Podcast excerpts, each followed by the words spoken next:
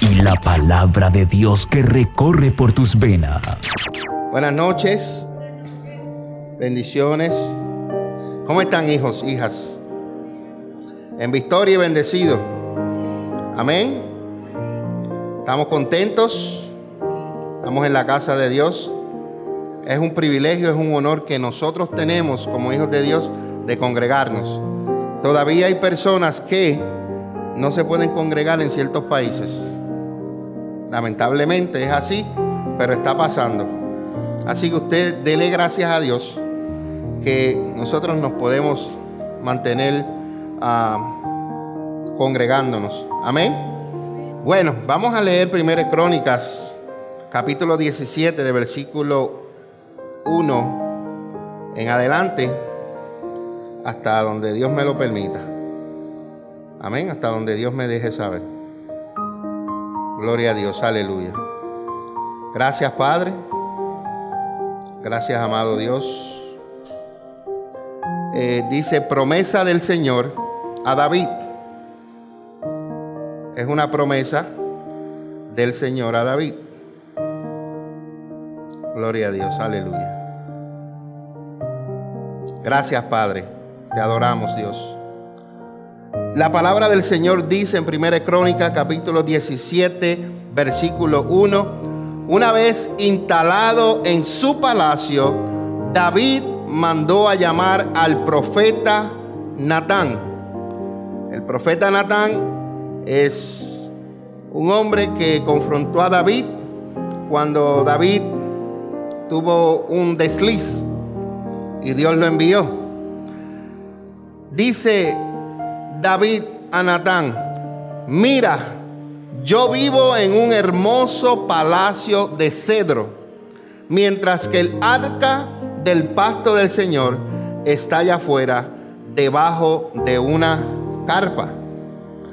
Natán le respondió a David, haz todo lo que tienes pensado, porque Dios está contigo. Cuando yo leía este capítulo, ahorita temprano, vino a mi mente que este es un gran profeta de Dios, pero no todo profeta siempre habla la voz de Dios. ¿Ok? ¿Tenga entendido por esto? Pues explíqueme, pastor, porque no quiero que me confunda. No, no lo quiero confundir. confundir. Lo que pasa es que cuando David le comentó a Natán, Natán le dio una respuesta humana. Y a veces los profetas dan respuestas humanas, porque las respuestas tienen que venir, que te las revele Dios, que te la dé Dios. ¿Por qué yo digo esto? Bueno, porque ahora en el versículo 3, en el 2 dice que Natán le respondió, haz todo lo que tienes pensado porque Dios está contigo. Y el 3 dice, pero, ¿por qué pusieron pero ahí? Yo no sé, pero hay un pero. Porque Natán dijo, pero esa misma noche Dios le dijo a Natán, quiere decir que el mensaje que Natán dio, ¿por qué se le apareció en el sueño? Porque el mensaje que él dio no es lo que Dios quiere hacer con David. Entonces dice, ve y dile a mi siervo David, esto ha declarado el Señor. ¿Quién lo declaró? Dios. Declaración. Viene de parte de Dios, algo que sale de la boca de Dios y va a su cumplimiento. Y le dice, no serás tú el que construya una casa en la que yo viva. Ay, qué dolor. No serás tú. El deseo. Ninguna persona en la historia antes de David se había preocupado de hacerle una casa a Dios. Solamente de David. Ahora tengo el deseo y Dios me dice, no lo vas a hacer tú. ¿Cómo se debe haber sentido David en ese momento? No llega a ninguna conclusión todavía, ¿ok? Vamos a seguir leyendo. Dice la Biblia, en el versículo 5, nunca he vivido en una casa desde el día en que saqué a los israelitas de Egipto hasta el día de hoy, sino que mi hogar ha sido una carpa trasladada de un lugar a otro en un tabernáculo. Sin embargo, no importa dónde haya ido con los israelitas, ni una sola vez me quejé ante los líderes de Israel, los pastores de mi pueblo. Nunca les pregunté, ¿por qué no me han construido una hermosa casa de cedro? Quiero comentarles que David se sentía perturbado porque el arca, el símbolo de la presencia de Dios, estaba en un lugar donde él lo podía ver, mientras que él vivía en un palacio súper hermoso. Yo no sé a usted, pero yo, el pastor Mingo, yo prefiero ver mi casa, la casa de Dios, más lujosa que la propia casa mía. Ese soy yo. Ese, soy yo. Eh, eh, Cada quien tiene su... Pero a mí me gusta que la casa del Señor se vea hermosa. El deseo de David era bueno, pero no era el momento indicado. Hay muchas veces que nosotros queremos hacer cosas para Dios. Queremos agradar a Dios, hacer algo para Dios, pero hay momentos en que no es el tiempo indicado. David, Dios le dijo a David que no construyera un templo y David se sometió a la voluntad de Dios. Cuando yo leía esto me llegaba a la mente cuántas veces nosotros queremos hacer algo y cuando Dios nos dice que no, nos vamos como los nenes chiquitos, como el perrito cuando le dan la patada con el rabo en las piernas. Porque a veces creemos que todo lo que queremos hacer o las ideas que tenemos tenemos que implantarlas. Y a veces cuando Dios te aguanta o te dice, espera, no nos gusta esperar. O Dios nos dice, todavía no es el tiempo, todavía no están preparados, porque Dios conoce todo el panorama. Nosotros nada más vemos lo que estamos viendo ahora, pero Dios conoce más allá de lo que tú y yo podemos ver. David se sometió a la voluntad de Dios y nosotros tenemos que hacer lo mismo, someternos a la voluntad de Dios cuando le pedimos algo a Dios y Dios nos dice, esto no es, no es el tiempo, no te conviene, tengo algo mejor para ti, te estoy preparando.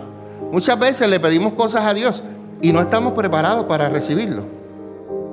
Dice, Señor, quiero un carro. ¿Sacaste la licencia? Señor, quiero un carro. ¿Sabes cuánto te va a salir el seguro? ¿Estás preparado? Señor, quiero una casa. ¿Te preparaste tu crédito? ¿Te preparaste para todos los pasos que hay que hacer para comprar una casa? Y cuando Dios no nos contesta, nos enojamos con Dios, pero no es que te enojes con Dios, es que Dios te quiere preparar. Ok, te va a dar una clase, pero Él te va a preparar. ¿Cuántos aquí han ido a programas para comprar casa? El gobierno da muchas ayudas para comprar casa, especialmente la pastora, a los que lo van a comprar por primera vez. Entonces, si tú vas a comprar una casa y le estás pidiendo para comprar una casa, oriéntate, estudia, busca eh, quién te puede ayudar, porque el gobierno tiene muchos programas, ¿verdad? Que después te los quiten tases, pero por, lo menos te ayuda. ¿Están conmigo? Si usted y yo, me voy a incluir yo, Vivimos cómodamente mientras que la obra, la casa de Dios, los siervos de Dios tienen carencias. Quizás Dios quiera que usted cambie su situación para que usted pueda ayudar a la casa de Dios, a los siervos de Dios y a lo que Dios esté trabajando. Al igual que David, usted y yo tenemos que tomar medidas para mejorar el desequilibrio, pero tenemos que poner nuestro corazón dispuesto a donde Dios nos vaya a guiar a cada uno de nosotros. Sigo leyendo en la Biblia.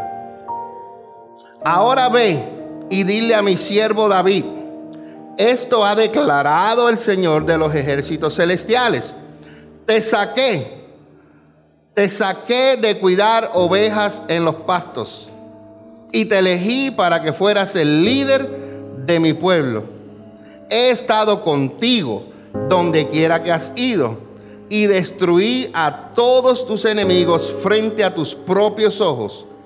Ahora haré que tu nombre sea tan famoso como el de los grandes que han vivido en la tierra. El número 9 dice, le daré una patria a mi pueblo Israel y lo estableceré en un lugar seguro donde nunca será molestado. Las naciones malvadas no lo oprimirán como lo hicieron en el pasado. El 10 dice, cuando designé jueces para que gobernaran a mi pueblo Israel y derrotase a todos tus enemigos. Además, yo declaro que el Señor construirá una casa para ti, una dinastía de reyes. Espérate, espérate, aquí hay algo. David está pidiendo construir una casa y ahora Dios dice, te voy a construir una a ti. Yo quiero construirte una, tú me dices que no y ahora tú me quieres construir una a mí. Explícame, Dios, porque no te entiendo. Vamos a ver lo que Dios dice. El 11 dice, cuando mueras y te reúnas con tus antepasados, levantaré uno de tus descendientes, a uno de tus hijos, y fortaleceré su reino. Él es quien edificará una casa, un templo, para mí, y afirmaré su trono para siempre. El 13 dice, yo seré su padre y él será mi hijo. Nunca le retiraré en mi favor como lo retiré de quien reinó antes de ti, el cual fue Saúl.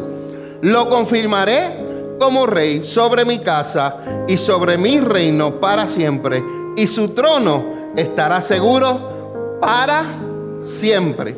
Entonces Natán regresó a donde estaba David y repitió todo lo que el Señor le había dicho en la visión. Wow, poderoso, ¿ah?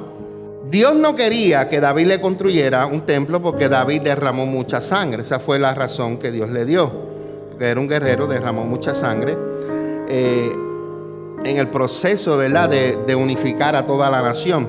Por lo tanto, el honor de construir el templo le tocó a su hijo Salomón. Eh, yo prediqué hace tiempo una predica acerca de, de todo. David estaba tan, tan, tan entusiasmado de, de, construir un, templo al Señor que él dio casi todo lo que él tenía, todo lo oro, toda la plata, todo, todo lo que él tenía. Es más, comparado con el pueblo que dio y lo que dio David, una sola persona, que fue David, se, que fue casi similar a lo que se recogió el pueblo completo. Imagínate cuánto Dios dio David para construirle el templo. Estoy sudando acá arriba. Honestamente. David le iba a entregar el reino a Salomón en paz y unido, listo para comenzar la construcción de un hermoso templo. Uno de los reyes que vivió eh, prosperidad y paz en su reino fue Salomón. Todos los demás reyes tuvieron problemas, guerra, de aquí para allá. Pero Salomón vivió unos años llenos de paz. Dios te promete a ti y Dios le prometió a los enemigos de David que iba a venir un tiempo de promesa donde iba a haber paz. Pero, a mí me gustan los peros porque tú te debes preguntar, pastor, pero ¿cómo es posible que tiempo después de esta promesa que Dios le hizo a ellos, una promesa eterna, los israelitas lo sacaron de la tierra que Dios les dio? Lo que pasa es que esta promesa cuenta de dos partes. Y Dios hace lo mismo con nosotros. La primera parte de esta promesa es condicional. ¿Qué es una condición? Yo voy a hacer algo por ti mientras tú hagas algo por mí. Esa es la primera parte. La segunda parte es la incondicional. Que yo hice algo por ti y no importa lo que tú hiciste, yo voy a seguir cumpliendo mi promesa. ¿Estamos bien en esas dos partes? Las expliqué. Ahora las voy a, a dividir un poquito. Siempre y cuando los descendientes de David obedecieran las leyes de Dios y lo honraran, continuarían en el trono de Israel.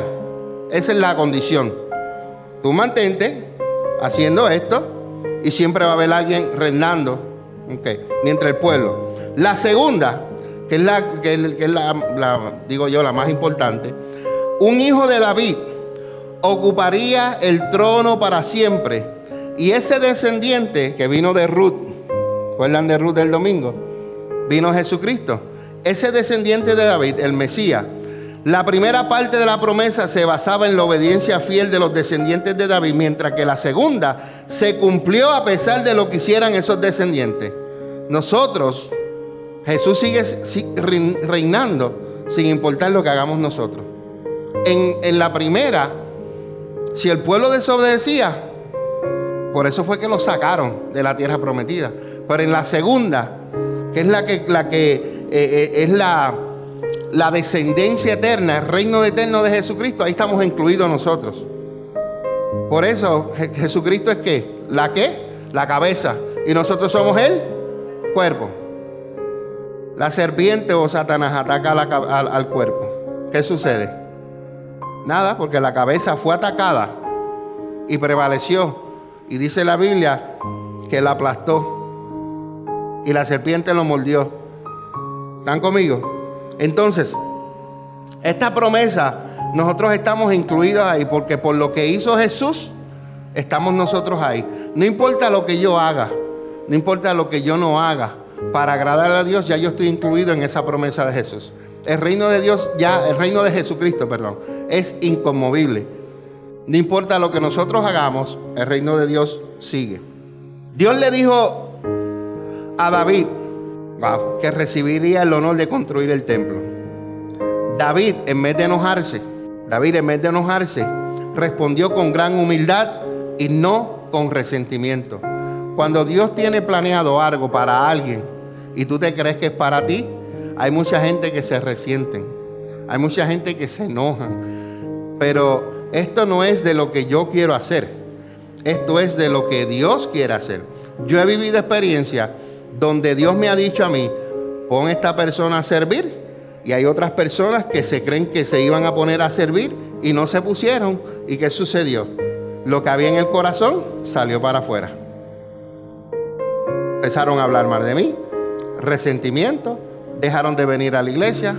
Entonces, yo no conocí, yo veía la parte bonita de afuera, pero Dios estaba más adentro y conocía el corazón. Y cuando Dios dijo, pon a fulano, pon a fulana a servir, y esta persona, yo soy obediente. Yo he aprendido en estos años, y, la pastora y yo hemos aprendido, que esto no se trata acerca de lo que yo quiera hacer, esto se trata de lo que Dios está haciendo. Y lo que Dios está haciendo, nosotros seguimos las instrucciones y las direcciones de Él. ¿Por qué? Porque mientras caminemos en obediencia, todo va a ir caminando. Y algo que dijo ayer, eh, es un honor, fue un honor para Salomón construir el templo. Y me gustó mucho cómo David tomó esta noticia de parte del Señor, no se entristeció, no se enojó, no se puso a discutir con Dios, simplemente lo tomó con humildad y no tuvo resentimiento. El rey David había conquistado a sus enemigos y era amado por su pueblo. Pero David en la oración, esta oración está en el, lo voy a leer ahora, está en, el, en el, los próximos versículos. Me gustó cuando leí esta, esta oración del 16 en adelante. Dice, que el rey David, después que recibió esa noticia del Señor, no se fue a quejar con los hermanos, no se fue a quejar con sus representantes o con los que trabajaban con él, no se fue a quejar. Dice, cuando él recibió esta noticia, dice que el rey David entró y se sentó delante del Señor y oró.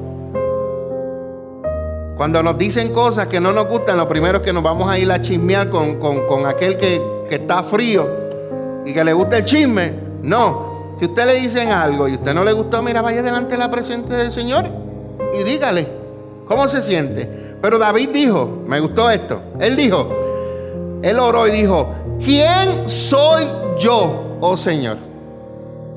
¿Y qué es mi familia para que me hayas traído hasta aquí? Muchas veces nosotros nos preguntamos, ¿quién soy yo, Señor, para que tú me hayas escogido para ser el pastor de la iglesia de fe? La pastora cada rato yo le escucho diciendo, ¿quién soy yo, Señor? Para que tú me uses de esta manera. ¿Quién soy yo, Señor? Esto demuestra que no somos nosotros, demuestra que nosotros tenemos la humildad de Dios y que nosotros dependemos de Dios. Yo no soy nadie sin Dios. El poder, la sabiduría, el conocimiento, todo viene de Dios. Yo sin él estoy frito. Y David dijo, ¿quién soy yo, oh Señor? ¿Y qué es mi familia para que me hayas traído hasta aquí? Y ahora, oh Dios, sumado a todo lo demás, hablas de darle a tu siervo una dinastía duradera. Hablas como si yo fuera una persona muy importante. Esto cuando yo lo leí, a mí me ministró. Porque hay personas que no saben que son importantes. Y cuando Dios habla de ti, Él habla porque tú eres importante para Él.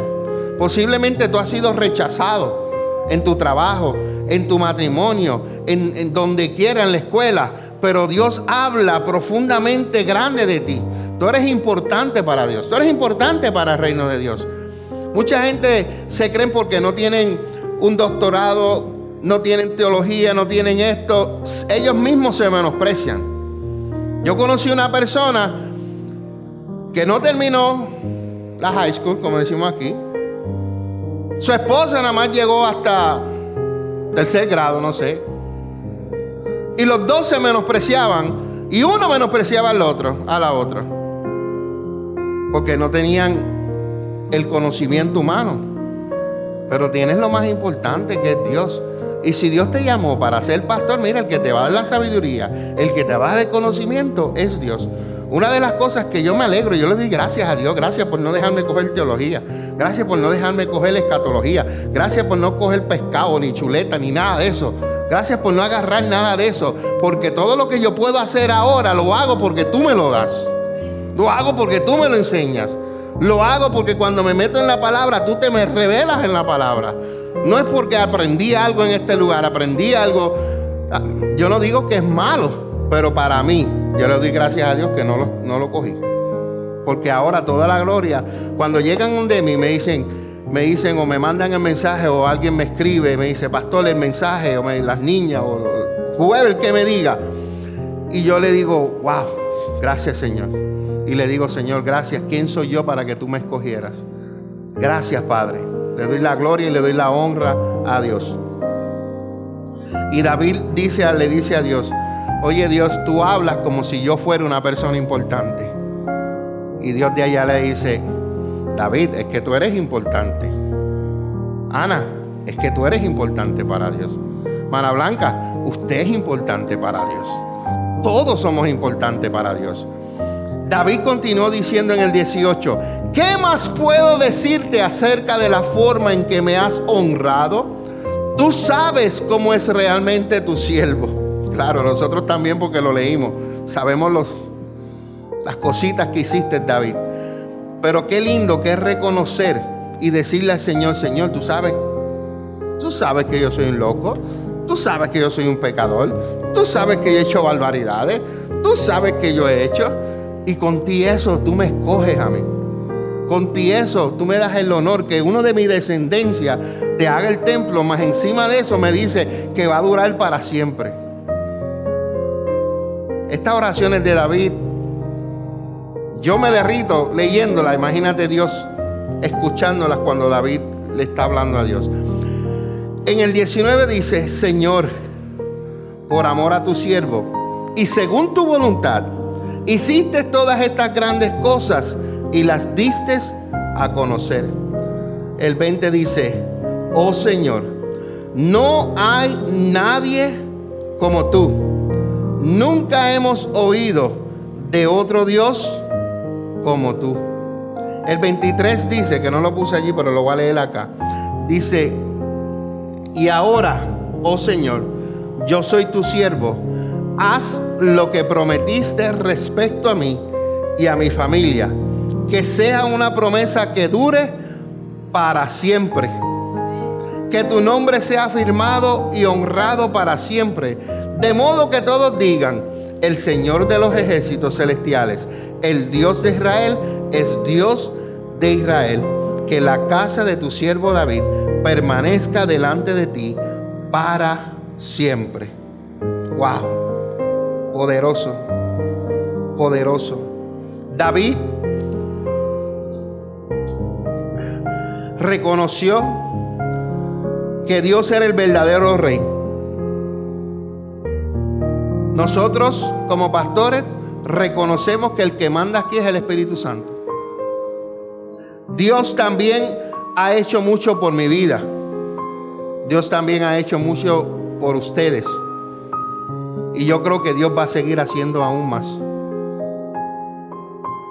Dios no ha terminado con mi vida. Dios no ha terminado con su vida. Dios seguirá trabajando en la vida de cada uno de ustedes y lo que Dios ha, ha dicho de cada uno de ustedes, usted siga creyendo lo que en el tiempo de Dios, Dios así lo va a hacer. Al igual que David, nosotros debemos humillarnos y dar gloria a Dios diciendo, oh Señor, no hay nadie como tú. Mi pregunta, ¿reaccionas con humildad cuando Dios elige a otras personas para implementar nuevas ideas? ¿Cómo es tu corazón cuando tú le dices a la pastora una idea o al pastor una idea y no te hacen caso y viene otro y le dan otra idea y los pastores le hacen? ¿Cómo está tu corazón? Tenemos que examinar nuestro corazón. Tenemos que permanecer con nuestro corazón sensibles, sencillos y siempre humillados. No permitir que el corazón se nos llene de resentimientos y mantenernos limpios y puros nuestro corazón. Hay unas cosas que David hizo y te las voy a mencionar. Son cuatro. Número uno, David oró humillándose a Dios. David alabó a Dios. David reconoció las bendiciones de Dios. Y David aceptó las decisiones de Dios las promesas de Dios y los mandatos de Dios. Cuando tú ores, ora humilladamente delante de Dios. No vengas con altanería, que a Dios se merece un respeto. Ora alabándolo. Ora reconociendo todas las bendiciones que Dios te ha hecho, que Dios te ha dado, que Dios te ha suplido, que Dios ha hecho por ti. Y la próxima, la cuatro, la estoy repitiendo, voy a repetirla más, más lento. David oró humillándose. David alabó a Dios. David reconoció las bendiciones de Dios. Y David aceptó las decisiones, las promesas y los mandatos de Dios. Nosotros muchas veces somos rápidos para hacerle peticiones a Dios y para contarle nuestros, nuestros problemas. Pero estos otros elementos de la oración pueden profundizar nuestra vida espiritual. En vez de siempre estar pidiendo, pidiendo, ¿por qué no nos rendimos, nos humillamos delante de Dios en alabanza, en acción de gracia, en decirle gracias porque cada promesa que me has dicho, yo la voy a ver cumplida? En vez de a veces venimos delante de la presencia de Dios solamente a quejarnos, quejarnos y se nos olvida todo lo que Dios hizo en ese día para que tú vinieras a quejarte delante de la presencia de Dios. Tengamos un corazón humilde. Tengamos un corazón que vengamos delante de la presencia de Dios, siempre reconociendo primeramente que Él es Dios, que Él es soberano, que Él es Rey, que nosotros, ya nosotros morimos a nosotros mismos cuando aceptamos a Jesucristo. Ya no vives tú, sino Cristo vive en ti. Ya tú no te mandas, te manda a Dios. Hay que poner nuestra vida al servicio de Dios. Hay que poner todo nuestro tiempo al servicio de Dios. Hay que poner nuestro dinero, nuestra finanza al servicio de Dios. Todo rendirlo al Señor, porque ya no es mío, ya es tuyo, Señor. Tome tiempo para alabar a Dios. Tome tiempo para enumerar las bendiciones. Y tome tiempo para afirmar su compromiso de cumplir lo que Dios ya le ha ordenado. ¿Qué le ha ordenado Dios a usted hacer? ¿Qué le ha dicho Dios a usted que hacer? ¿Está cumpliendo ya lo que Dios le dijo? ¿O está en el proceso? ¿O está caminando? ¿O está estancado? Hay tres cosas que suceden. Están es el que estás parado, que no estás haciendo nada. Estás el que caminas un paso y das tres para atrás. Y estás el que camina a lo que Dios te ha dicho. ¿En dónde estamos? ¿Hacia dónde caminamos? ¿Hacia dónde avanzamos? Porque David quería construirle un templo al Señor pero Dios le dijo, te voy a dar algo mejor. Hay veces que le oramos a Dios por algo y Dios no nos da lo que, nosotros le pedimos, porque Él te va a decir, te voy a dar algo mejor. Imagínate que solamente Dios le hubiera contestado, está bien David, hazme el templo que quieres hacer. ¿Tú no crees que era más importante que la de la descendencia de él? Viniera el rey que era eterno que reinaría para siempre de su linaje, de su linaje, era más importante para él. Bueno, ahora yo lo puedo mirar en la Biblia, ¿verdad? Pero en, ese tiempo, ¿qué David había pensado acerca de eso? Así que mantengámonos, mantengámonos haciendo lo que el Padre nos ha dicho y vamos a ver las promesas de Dios cumplidas, pero aún vamos a ver mayores cosas de las que hemos visto en nuestras vidas. Si usted le está sirviendo a Dios, usted tiene que tener expectativas grandes. Usted no puede estar sirviéndole a Dios, voy a la iglesia los domingos y a decir, no, hay cosas más grandes, hay, hay capacitación, preparación, entrenamiento. Un día Dios lo va a enviar. Si Dios lo llamó, Dios lo va a hacer en el tiempo de Él. Asegúrese que cuando sea, cuando sea el, tiempo, usted agarre lo que Dios le, dice. ¿Por qué? Porque hay personas que han sido llamados enviados y se quedan todavía sentados dentro de la silla, esperando que si ya Dios te envió. Cuando Dios envió a Pedro y a Bernabé, cuando Dios envió a Espíritu Santo, escogió y envió, ellos vinieron, los ungieron y los mandaron. Pero hay que seguir haciendo lo que Dios dijo que va a hacer con nuestras vidas. Amén. Edificando tu ser interior, refrescando tu alma.